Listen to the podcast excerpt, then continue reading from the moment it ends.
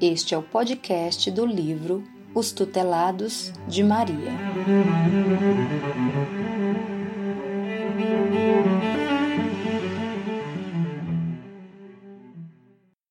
Capítulo 5 O retorno de espíritos suicidas obsessores. Os casos que serão relatados a seguir apresentam um estudo comparativo sobre o planejamento do retorno de espíritos suicidas e, ao mesmo tempo, obsessores. Os grunhidos selvagens quebraram o silêncio, dando-nos a impressão de que uma fera enjaulada invadira a sala. No entanto, sabíamos que se tratava de um irmão exteriorizando a colheita dolorosa da própria semeadura. Encarcerado no ódio, qual larva no casulo, perder a consciência espiritual da sua essência divina. Acompanhávamos atentamente o trabalho da doutrinação para que Jairo recuperasse a identidade perispiritual, reconhecendo-se como ser racional que carrega em si mesmo os estímulos para conquistar a felicidade plena. Paulatinamente, os grunhidos foram substituídos por gemidos e depois pelo choro renovador. Jairo retomava as características humanas. Embora tentasse falar, só conseguia emitir sons roucos e ininteligíveis, denotando a gravidade das lesões que acometeram o seu perispírito. O aparelho fonador deveria ser totalmente recuperado e ele teria que aprender a falar novamente. Jairo, naquele momento, retomava o caminho do sol, após perambular pelo caminho das trevas. Após o atendimento a Jairo, a equipe espiritual trouxe-nos mais um irmão para ser socorrido.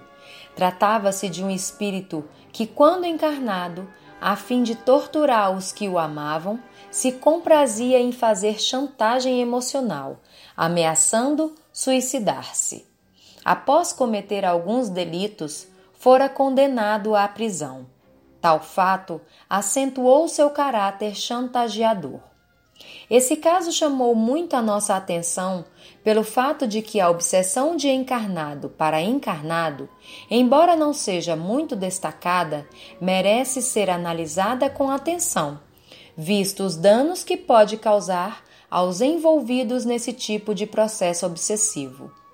Ao dar a comunicação mediúnica, Cleomar gritava enfurecido, ordenando que o tirassem detrás das grades, afirmando que fora vítima de grande injustiça. Impulsionado pela revolta, em meio a impropérios de toda sorte, reclamava não ter sido visitado por ninguém. Dizia-se abandonado e cruelmente esquecido. Com o passar do tempo, o inconformismo diante da solidão do cárcere gerou o desejo voraz de se vingar de todos os que, segundo seu julgamento, o abandonaram injustamente. Em sintonia com os planos inferiores, a mente doentia e desequilibrada planejou o suicídio com a intenção de atribuir a responsabilidade do ato tresloucado a outras pessoas, lançando em suas almas a semente do remorso destruidor. Em completa demência, descreveu-nos como se daria o enforcamento, afirmando, porém, não ser suficientemente corajoso para consumá-lo. Mas, imediatamente, a descrição do plano lúgubre, lágrimas, gemidos e lamentos permitiram-nos entrever o bloqueio mental em que se aprisionara.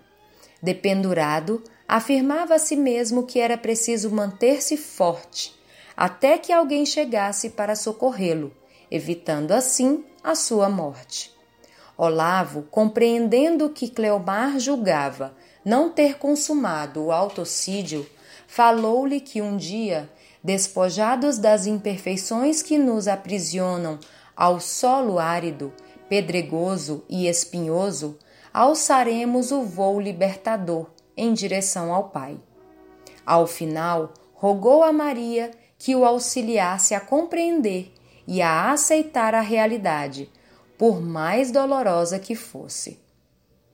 Breves momentos se sucederam até recebermos a saudação amorosa de um dos coordenadores espirituais, o qual nos elucidou sobre os casos atendidos, bem como nos colocou a par do plano reencarnatório de ambos.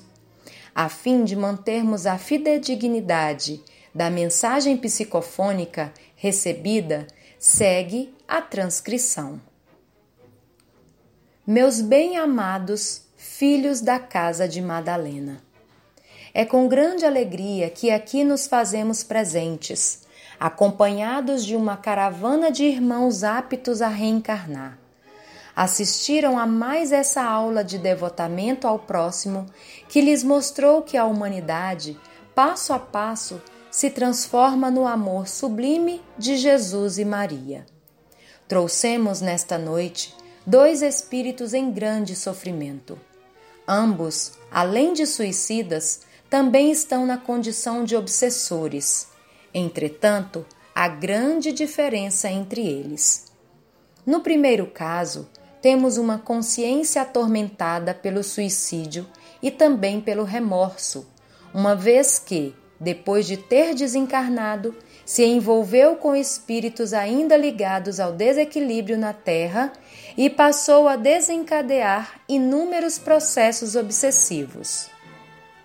Desde que foi por nós recolhido, é somente o choro convulso de remorso, aturdido pela vontade de se vingar dos companheiros desencarnados, que o induziu às empreitadas obsessivas não conseguindo perdoá-los, procura incessantemente por eles, no intuito de se vingar. Ele está sendo preparado para a reencarnação. Na Terra, uma mãe generosa ouvirá articulações vocálicas desconexas de um filho dementado e tetraplégico por 27 anos.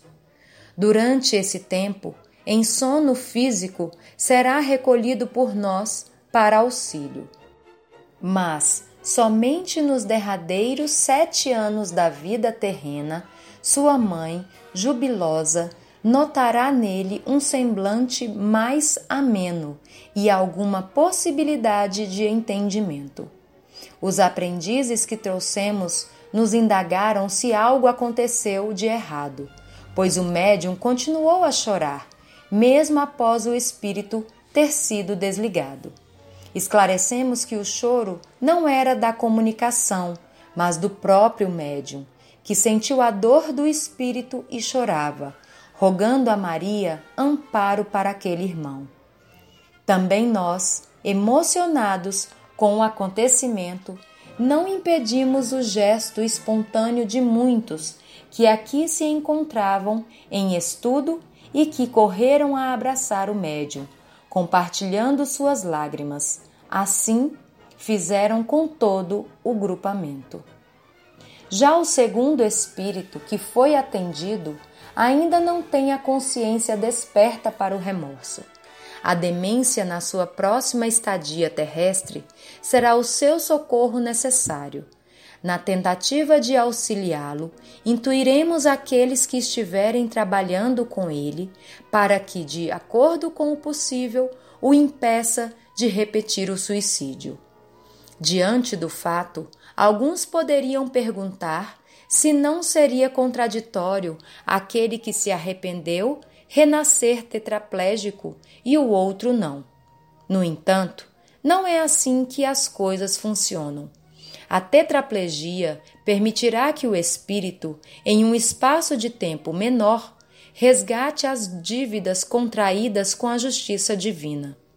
O retorno à carne, em um corpo que o impeça de cometer erros graves, associado à possibilidade de, durante esses anos, realizar reflexões em estado de vigília ou durante o sono do corpo físico, muito o auxiliará. No segundo caso, o espírito, Cleomar, ainda preso a situações dolorosas de chantagem, não logrará o abrigo de um lar, pois vilipendiou os mais caros laços de família. Caminhará errante, até que almas caridosas o recolham a uma casa de auxílio. Roguemos a Jesus por esses irmãos.